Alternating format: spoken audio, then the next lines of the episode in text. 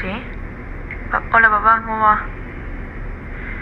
No, acá con la compu, trabajando en los proyectos que te dije. Te, te, te quiero preguntar una cosa, ¿nos vamos a ir de vacaciones?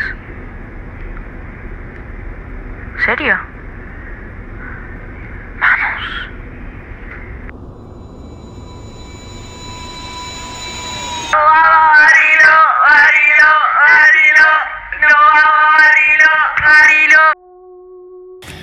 Hola, ¿cómo están gente? Hoy estamos en nuevo podcast en español. Y sí, gente, en este podcast vamos a hablar sobre Bariloche y la Patagonia y sus encantos. Eh, solamente en este podcast vamos a hacer una mini representación de lo que sucedió. Lo principio les voy a comentar un poquito lo que hicimos y después les voy a dejar una representación recreada sobre cómo subimos el Cerro Otto. Bueno, nos encontramos situados en Arelauken, un pequeño pueblo o barrio cerrado en donde hay casas muy lindas, hay mucha plata, pero es costoso, ¿no? Y nosotros subimos a la piedra de Habsburgo, una piedra que da a todo Bariloche y tiene unas vistas encantadoras sin lugar a dudas. Em, nosotros comenzamos subiendo, dejamos el auto en una parada obligatoria, que es una tranquera, y después empezamos a subir, ¿no? Recuerden que las subidas a las montañas no son rectas, sino que van bordeando toda la montaña, por lo que va a llevar mucho más tiempo. Luego de una hora y media aproximadamente subiendo y subiendo y subiendo y subiendo, nos encontramos con la Piedra Spurgo, que tiene unas vistas impresionantes de el lago Gutiérrez y el pueblito.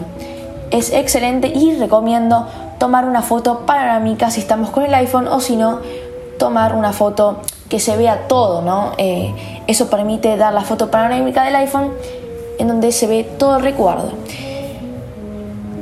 Luego seguimos caminando unos 5 minutos más aproximadamente al refugio, en donde paramos a comer unos sanduchitos y las vistas también seguían viendo muy buenas vistas. Lo único que sí, la montaña bajaba cada, entonces si vos te caías, te, vas, te, ibas en picada.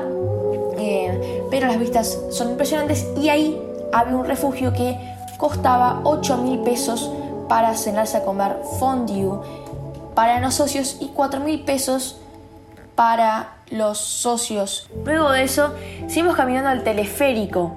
El teleférico queda más o menos una hora más, o sea, en total en ese día habremos caminado unas 5 horas o 6 horas, por lo que las piernas se te quedan bien duras y recomiendo elongar antes de irte para que, viste, se endurezca, ¿no?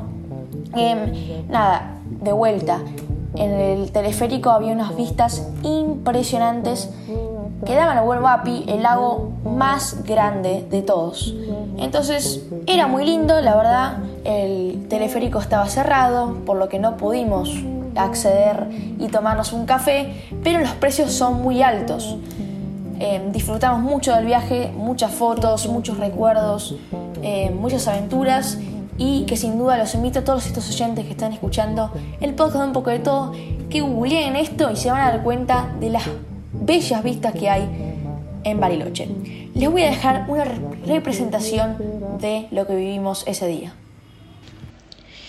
Ay, dale, che, ¿cuánto falta? Te hace cinco horas, loco, cinco horas caminando.